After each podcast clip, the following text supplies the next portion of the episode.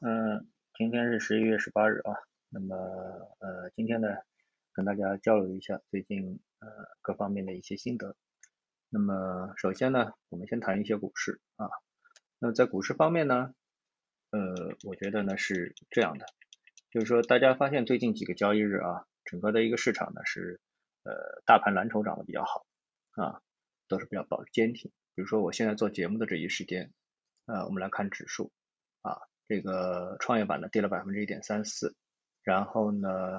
呃，科创是跌了百分之零点五三，中小板跌百分之零点九七，但上证指数涨了百分之零点三幺，上证五零涨了百分之零点四幺，沪深三零零呢是跌百分之零点幺零啊，呃，所以明显啊，这区别非常明显。那么上个交易日，也就是昨天啊，这个创业板指数呢是最多跌幅是超过百分之三，而上证五零指数呢，也是基本上接近于平盘保守啊。那么市场为什么会发生这样一个变化呢？那么我感觉呢，呃，这一点这个市场风格是非常的重要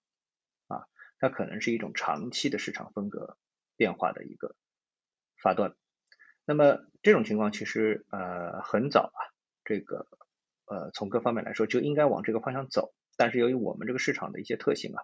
导致呢，这个迟迟呢没有做这样的一个风格转换，所以呢没有跟上呢这个欧美啊我们说价值投资的这样的一个主线啊，嗯，特别是在最近的这个改革当中啊，一些市场的这个制度改革当中啊，包括这个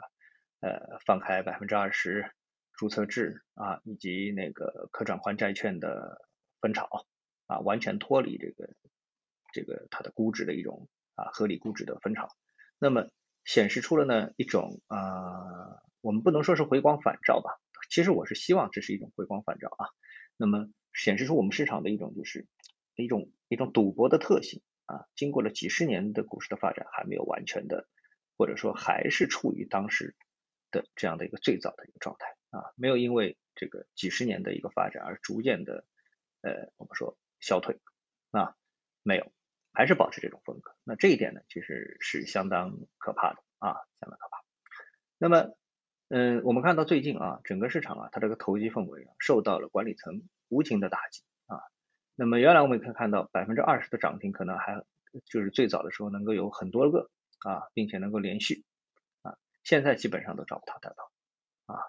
呃，只要一个涨停，立刻证监会啊，这个文就来了。那对于很多的这个投资者来说，他们对这一点啊，其实是非常的不适应。那为什么要这样呢？对吧？啊，为什么这样？那么实质上呢，也就是说，管理层对这个整个市场啊，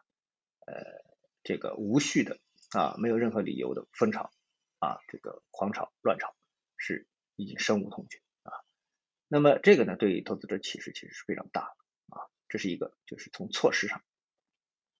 另外一个呢？我们看到最近啊，这个证监会的前任主席肖钢，啊，现在其实比较奇怪的啊，这个前任主席讲话比较多啊，现任主席啊议会满啊就基本上不说话啊，呃，这可能是为了减少我们历史上啊一直是对于现任啊压力太大的这么一个原因啊这种现象啊。那么肖钢说什么呢？就是说这个 T 加零啊要改革的，就 T 加零啊首先会从啊这个大盘蓝筹开始。啊，又提了一遍，其实很早之前就提了，但是因为没实施，那最近又提了一遍，啊，又提。那大家都知道，就是即使是 T 加零的话啊，对这个大盘蓝筹它的影响不会很大啊，因为大量的筹码都集中在机构手里啊，他们不会怎么样。那么，但是呢，哎，这个呢，就政策啊，是再次的倾斜于向这个大盘蓝筹倾斜啊。那这个呢，对于啊，我们说五零三零零就是一个啊非常重要的利好啊。因为钱到哪里，这个市场啊，啊或者说这个标的就会涨到哪，里？那么，呃，在昨天啊这两天吧，啊昨天还是前天两天啊，我们看到那个特斯拉啊，它呢被纳入了标普五百指数，对吧？那么进入这个指数之后呢，哎，它立马涨了百分之十二以上啊，涨幅非常的惊人。那么这个说明什么？这个就是其实是跟资金有关的啊，因为呢。有大量的我们说啊，这个重磅级的机构啊，当然小机构也有啊，他们的主要的投资的这个模式啊，就是围绕着蓝筹、核心蓝筹啊，美股的蓝筹。所以呢，哪些股票能够进入标普五百？因为标普五百呢五百个指数，这个这个五百个股票嘛，它标的比较大，可选择的范围比较高啊。比如说这个道指才三十，对吧？所以在这种情况下面呢，围绕着指数操作，它其实就意味着能够吸引到大大的资金啊，所以呢，能够得到更大的这个呃流动性溢价啊，所以呢，哎，大家都争先恐后的想要进入到这个指数啊。我们过去把指数啊认为是一种荣誉，哎，你看我这公司这么好，怎么会没有入选沪深三零零？怎么没有入选上证五零呢？他把它当成一种荣誉，其实不是，它其实是市场啊这个资金活跃的流动性溢价的一个门票。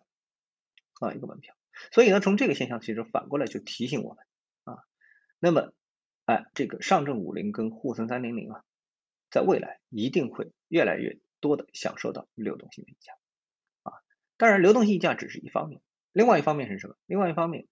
啊，伴随着如果是 T 加零制度的这个出现啊，它会对这个这一批的标的啊，这一批的这个标的所配套的 ETF 等等啊，有大量的期指跟期权的。这个衍生产品能够配套做更高级的交易策略啊，比如量化啊、对冲啊等等啊啊这样的一些策略，而对于其他的小票来说呢，他们就没有这个优势，没有这个机会啊，所以呢，哎，近期的这样的一个上涨就给大家呢提供了一个非常好的样本。那么我更想提醒大家的是啊，任何时点都不要忽视了整个市场啊，它会向成熟化的市场，也就是向美股靠拢。啊，走出这样的一种价值投资的这个起点。如果你没有认识到这一点啊，你还死守着这个炒作题材，那很有可能经过了一段时间之后，发现自己哎，指数在涨，自己亏损非常的巨大啊。所以在这里呢，我们跟大家提醒一下，这是一个非常重要的信息。那么呃，本来呢想第二部分呢跟大家聊一聊，就是近期啊扩内需促消费的一个工作方案。啊，这是好像是发改委、教育部、工业和信息产业部、工信部啊，这是财政部啊等等之类的啊，好像十几个部委啊联合提出的一个方案，可能外面我看到的好像不多，本来想跟大家解读一下啊，但是跟前面的这个股市风格相差实在太远了，呃，所以我今天就不说了，然后等着下次啊，因为这是一个也是一个长线方案嘛，所以不是就很急，可能明天跟大家说也可以啊。好，那今天呢我们就跟大家交流到这里啊，谢谢，下次节目时间再见。